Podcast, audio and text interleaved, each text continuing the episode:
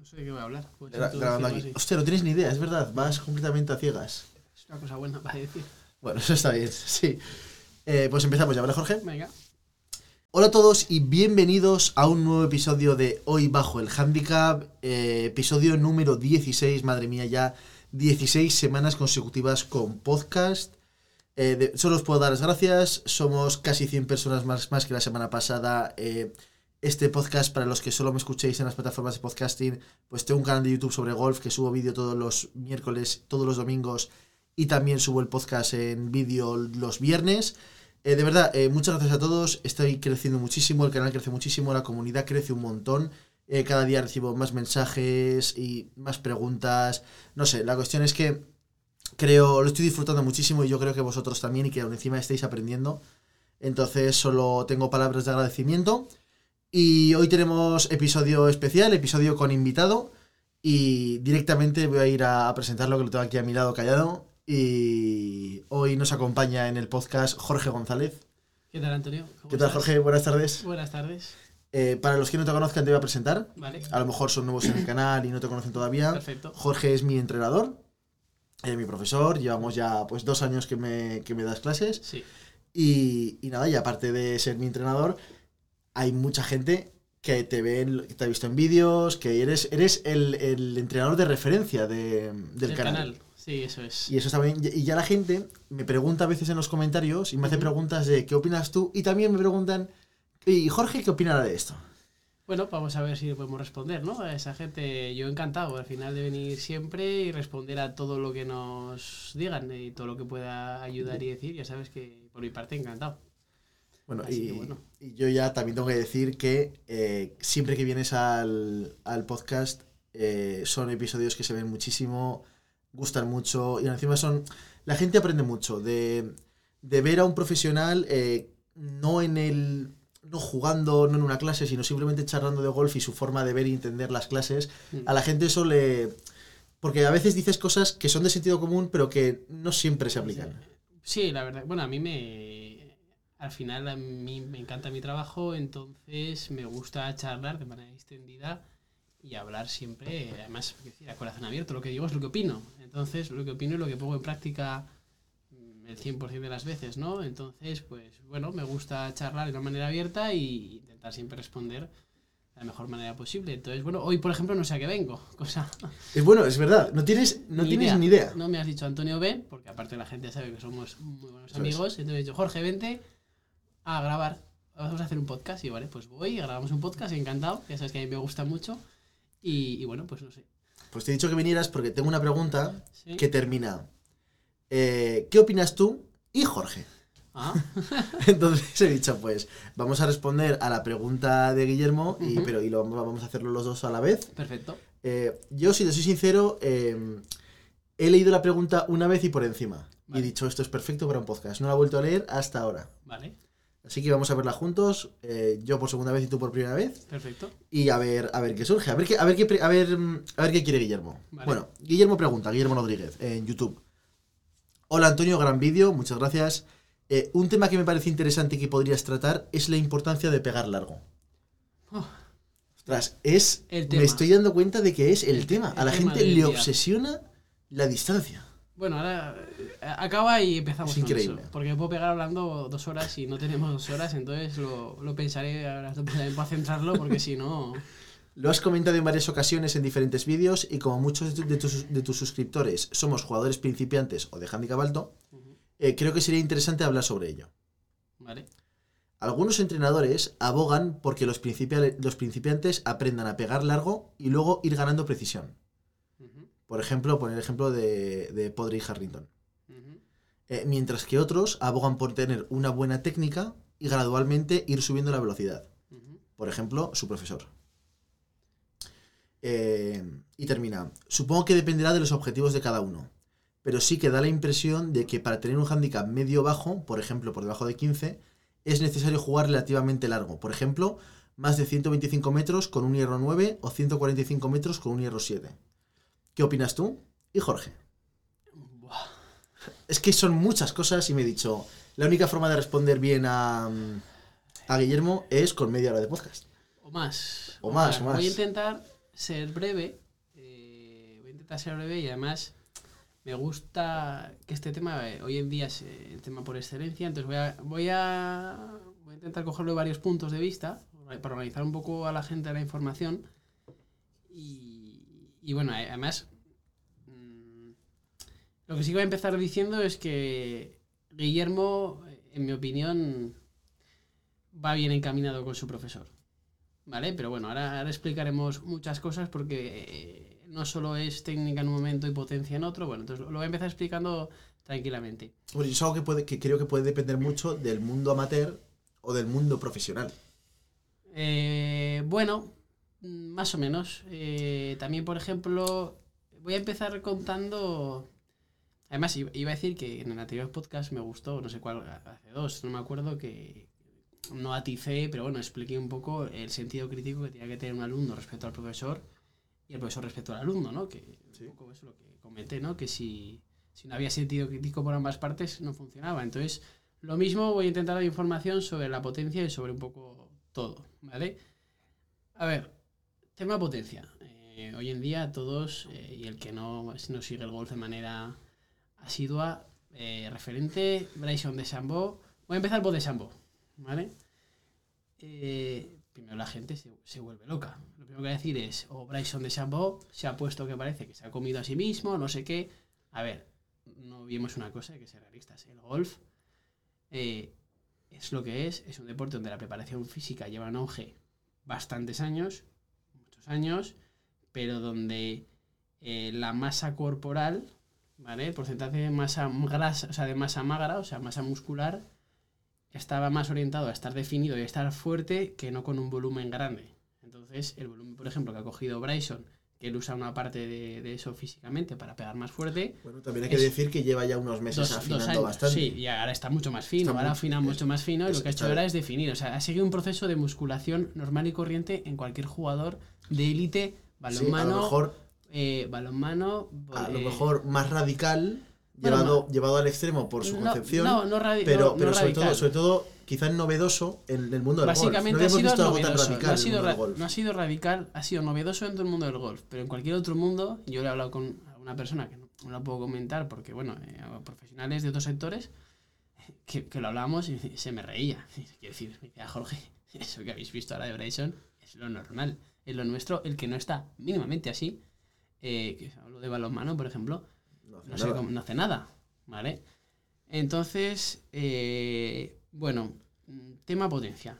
Lo primero, eh, vamos a dividirlo en, en varias cosas, profesionales, amateurs y niños. ¿vale? Entonces, lo primero que voy a responder de, de eso que comentaba Guillermo es, obviamente, si no le pegas largo, por física, tienes una limitación en los metros de los hoyos y entonces no llegas regulación, por tanto no puedes bajar tu handicap. O sea, llega un punto que si no pegas fuerte, la limitación de bajar handicap existe. Entonces, ¿es importante? Sí, es importante darle y sacar un mínimo de metros, por supuesto, acorde a la edad. Lo que uno no puede pedirle a una persona de 65 años que pegue 240 metros con el driver. Es imposible. ¿Vale? Es imposible. Porque, bueno, lo que la gente no sé si lo sabe, lo voy a recordar, es que, eh, bueno, aparte de profesor de golf y la titulación para ello y profesional y tal, sobre todo también soy graduado en, en INEF. Entonces, para mí, el tema del control motor eh, del jugador eh, prima especial importancia. Entonces, Bueno, INEF, eh, puede haber gente que nos esté escuchando que no sepa, que no sepa lo que es. ciencias del deporte, ahora se llama CAF, pero bueno, ciencias de la actividad física del deporte, Eso ¿no? Al final especialista en deporte de manera, de manera general, ¿no? Entonces, claro, el otro día hablaba contigo, en concreto, que estabas haciendo un entrenamiento de potencia, que luego hablaré de él también, y te dije, cenando juntos, Antonio, estás haciendo de manera horrible a zurdas el gesto. Y te expliqué Sí. técnicamente cómo tienes que hacer el gesto a zurdas. Esto se lo expliqué a una persona que es handicap 3 y pega muy largo. Entonces, claro, lo primero que hay que ver es que el golf es un deporte complejo, que requiere unos movimientos asimétricos, donde, mm, bueno, pues unas cosas van por un sitio, otras van por otro, y al final para llegar a un dominio alto, ¿vale? Hace falta mucho tiempo o muchas horas de entrenamiento. Entonces, una vez que el jugador, en este caso vamos a hablar de un jugador o profesional un jugador amateur, tiene un dominio bastante importante, sí que la potencia va a acabar apareciendo. eh, y si hablamos de una persona con menor edad, o sea, una persona con una edad media, de 25 a 40 años, le va a pegar fuerte a, un poco que vaya cogiendo confianza. Por tanto, respondiendo a la pregunta de cuándo trabajo potencia, yo estoy más en la línea de, a ver, dejar que fluya el jugador si tiene potencia, que la tenga, pero al principio es mejor asentar una buena técnica para que luego acabe saliendo la potencia. Al final, lo acabas de decir, en personas de mediana edad, Sí. que a lo mejor es, es, el, es el nicho que empieza, que está más preocupado por, por, por la distancia, Es un entre, error. entre 25 y 45 años, error. eh, en cuanto el nivel técnico llega a un punto aceptable o medio, la potencia sale. la potencia llega sola. La Sí. potencia es suficiente para jugar el campo y llegar a regulación en todos los hoyos. Correcto. Sin hacer. Yo, eh, yo tengo jugadores de 30 y pico años que me escucharán, espero, que yo no les he trabajado potencia. Y van O sea, largos. Bueno, van largos, llegan sobrados y de dos se los paren en algún par 5. ¿Por qué? Porque han ido desarrollando la potencia. La única persona que le he pedido que desarrolle potencia, que luego hablaremos, es a algún niño y a ti.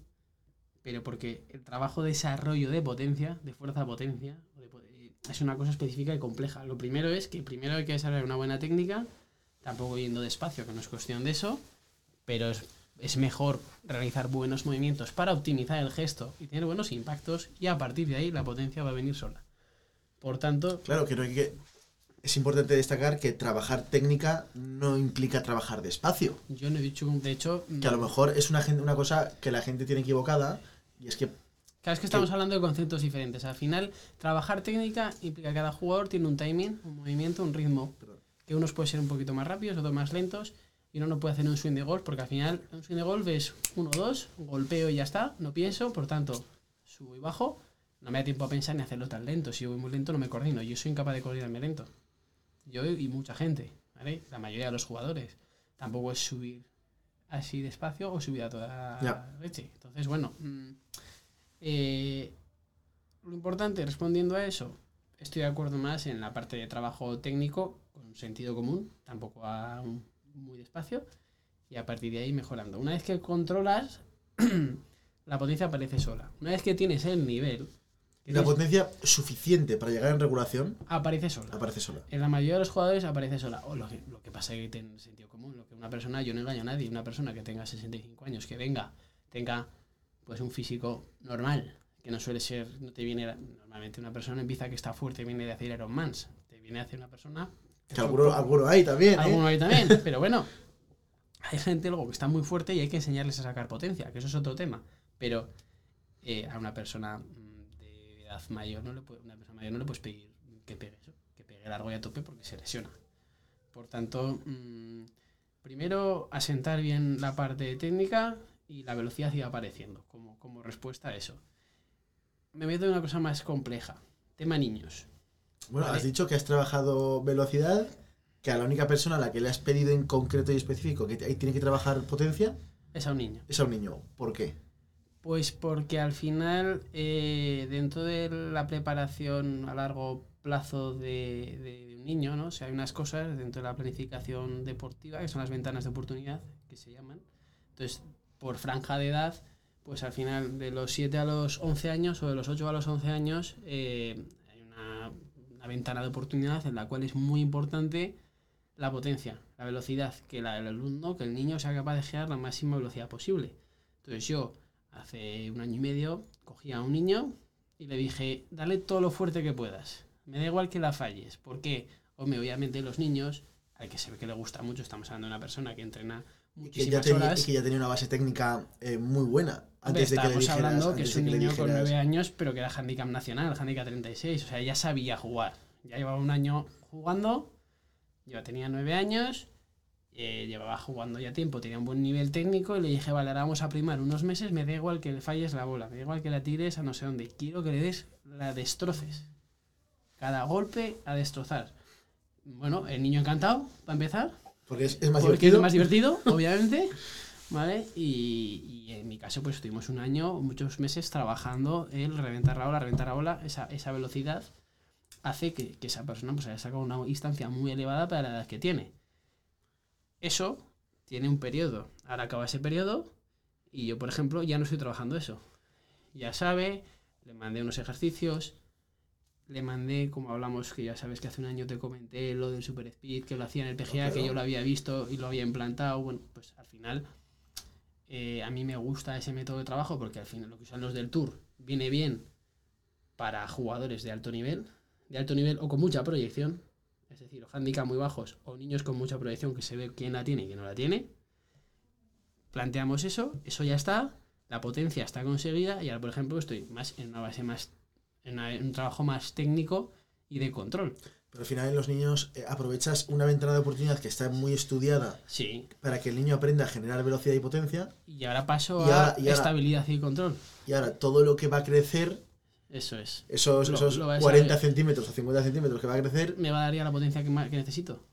Entonces, ahora voy a necesitar que, me, que, por ejemplo, más estabilidad, más control, resistencia a esa, a esa fuerza de potencia, esa potencia que el jugador genera. En este caso, pues ya le pega fuerte, necesito que la controle. Pero ahora se ha pasado, o sea, por suerte se ha pasado. Entonces, bueno, claro, los niños están muy estudiados, hay estudios científicos sobre esto, ¿no? Pues esta, esta, esta franja, esto, esta franja, lo otro. Entonces, bueno, lo vas, lo vas mirando y, se hace, ¿no? Y luego, pues está, por ejemplo, tu, caso, ¿no? Eh, Handicap 3. eh, yo creo, sinceramente, que la ganancia haciendo el entrenamiento de Super Speed va a estar bien, pero va a ser la justa. O sea, va a ser. mm, ganarás metros, pero tampoco sea una locura. No pegarás 30 metros más. No lo- yo no, no- Ni no- tampoco yo- los yo no- necesitas. No, pienso que Es que- vaya. es que no los a- necesitas. a- aparte de que no los necesito, yo no pienso que vaya a ganar mucha velocidad haciendo el entrenamiento de, de velocidad de super speed. Claro. Yo creo que algo ganarás, pero tampoco vas a ganar mucha. Eh. Voy a hacer un pequeño inciso. Para los que no sepáis los que, lo que es super speed, Sí, eh, Es es una empresa que desarrolla, que desarrolla unas varillas con varios pesos, de menor a mayor, que tiene unos protocolos que van de más intensos a de menos intensos a más intensos, que cada, cada protocolo dura seis semanas, y que encima en el canal de YouTube estamos colaborando con. Estoy colaborando con Super Speed, que me han enviado un pack, y ahora mismo estoy en mitad, estoy en la segunda semana del, del de protocolo. Claro. Eh, ¿Para ti es muy interesante? Sí, es una manera de probar, está bien. ¿Hay profesionales que lo hacen? Muchos. Españoles, eh, bastantes que están trabajando con eso. En European Tour y PGA Tour también hay profesionales que lo llevan, cosa que, está muy bien. Pero claro, hablamos de un nivel de control, que es a lo que yo voy.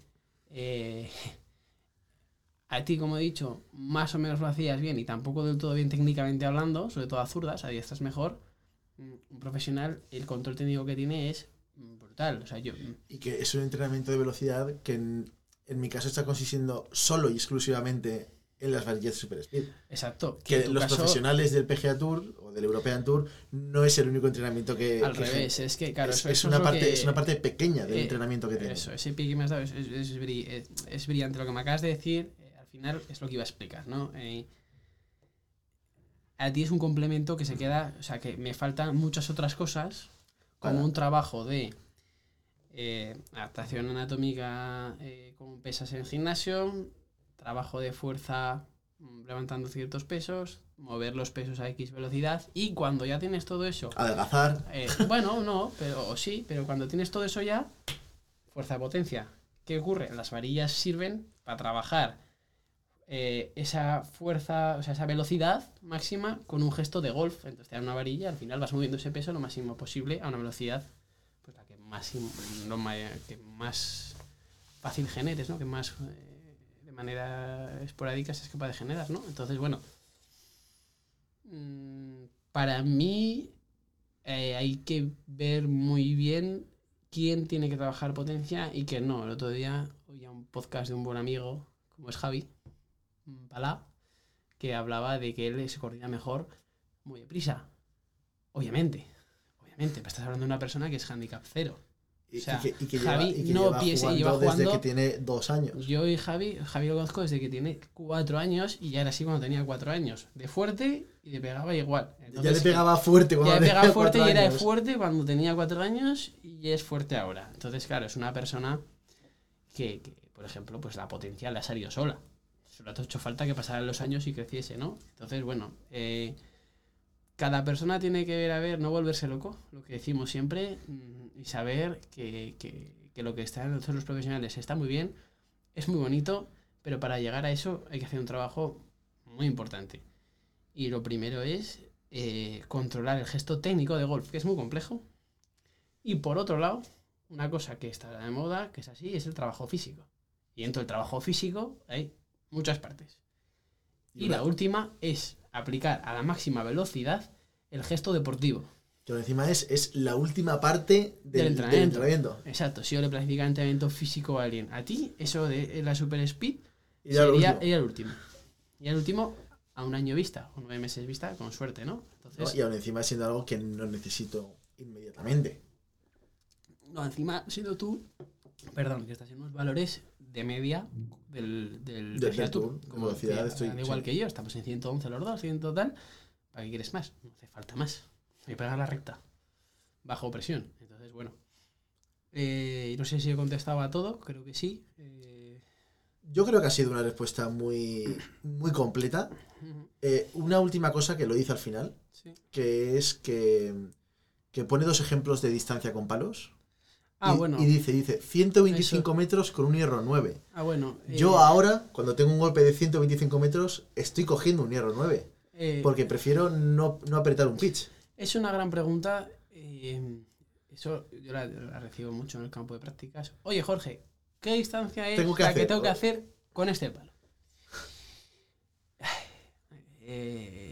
Claro, al final la persona, a ver, obviamente le tienes que dar una estimación, ¿no? Yo he de decir que el objetivo y cada pro- y un profesor tiene que siempre marcar objetivos que sean alcanzables para el alumno para no generar una frustración siempre, siempre lo has dicho encima desde la primera clase. Objetivos pequeños y conseguibles. y Que conseguibles en la misma que- clase. en la misma incluso. clase y, y- que el alumno se vea capaz de alcanzar para no frustrar, porque es suficientemente frustrante el golf como para encima, eh, porque nadie se olvide que esto es muy difícil. Entonces, lo encima no hay que ponérselo más difícil aún. Entonces, yo, por ejemplo, cuando me preguntan, ¿no? ¿El driver cuánto tengo que hacer? 150 metros. Mm, Me preguntan a mí, ¿tú haces 150 metros con el driver? No, obviamente, que- obviamente que no. Llevo más años que tú, por tanto, no por, no por ti, o sea, la persona lleva Sí, más sí. años que tú, por tanto, mm, le pego más fuerte porque tengo más experiencia. Entonces, claro, mm, los metros depende de la persona y depende del nivel de entrenamiento. Y de la experiencia que tengas en el deporte. Y de tu edad. De muchos factores. Entonces, acertar con unos metros es bueno 100, mm, 145 con un Giro 9. Pues hombre, por ejemplo, Guillermo. Lo primero ¿Cuántos años llevas jugando a golf? Pues si está haciendo esa pregunta, tenemos que suponer que pocos. ¿Qué años tiene? No lo sabemos. No lo sabemos. ¿Cuántas horas entrena a la semana? No lo sabemos. Sabemos que da clase. A lo mejor por lo menos una hora a la Sí, pero semana. no me vale, con una hora a la semana no de clase, entrenar. eso no es entrenar. Eso es, eso es trabajo técnico más luego lo que tú hagas después. Con eso no vale.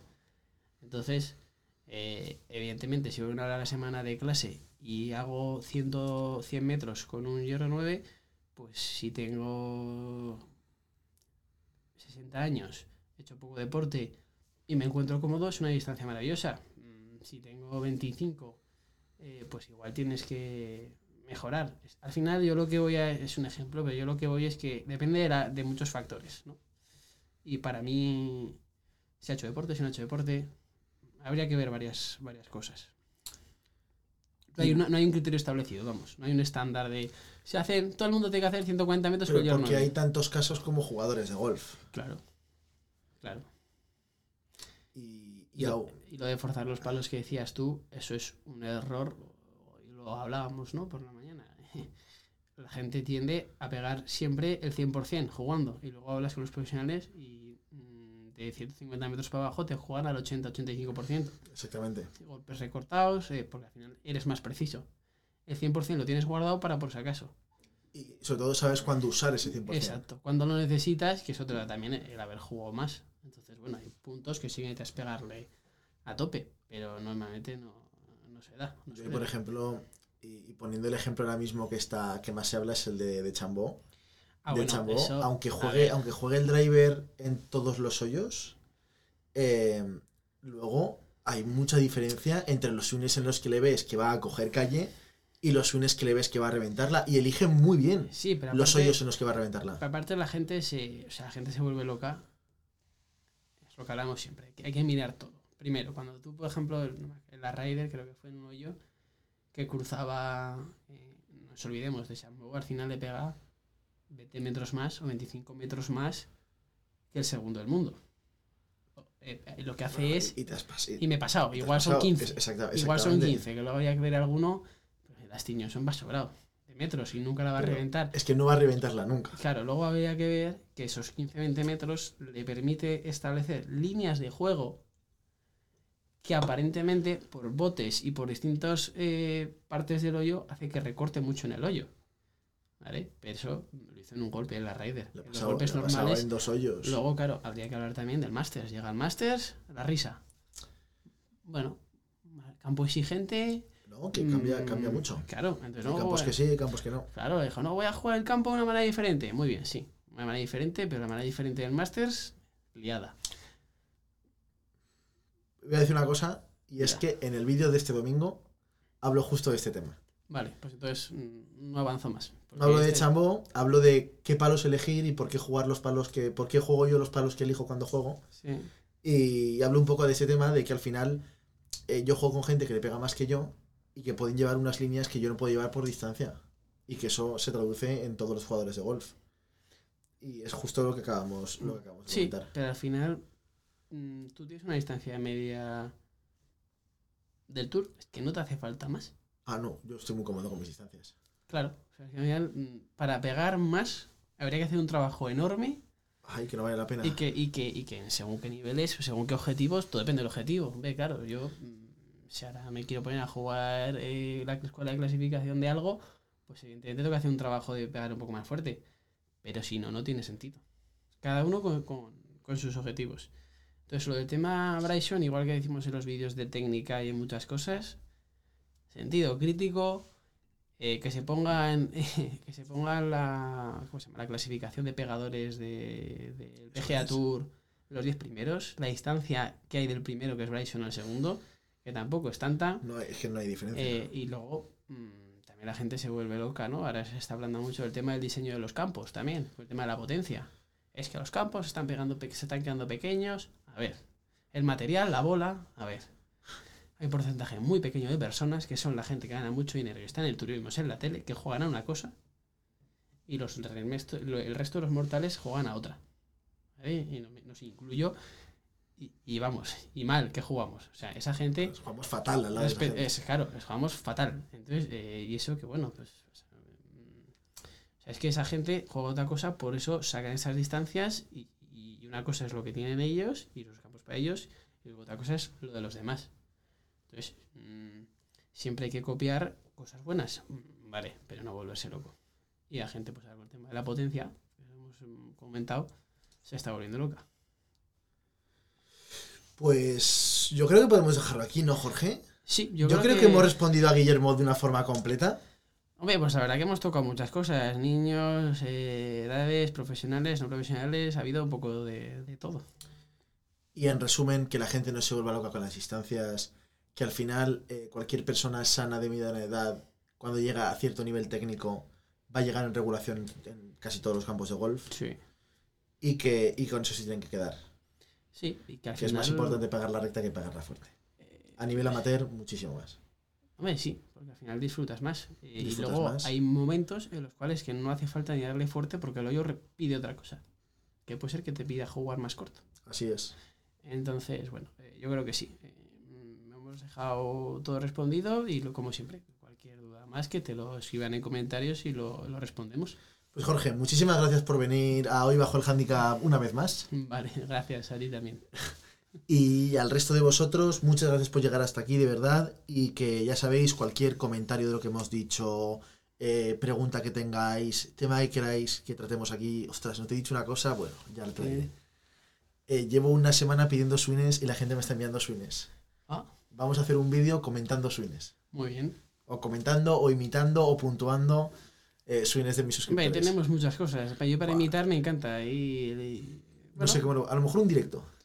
un directo imitando. Un sí. directo, sí, o... Sí, sí. A mí me encanta los niños cuando les doy Algo- clase, se lo pasan en grande. Cuando les imito a, a Golf y a alguno de estos. Hay que hacer algo así. Eh, encima tengo muchos vídeos. Sí. La gente se está movilizando, la verdad es que sí. Eso es una buena cosa. Al final, tener swings de gente amateur, yo me encantaría ver muchos más de gente amateur y no cosas que, mm, que si el codo por aquí, que si la potencia de Bryson por allá.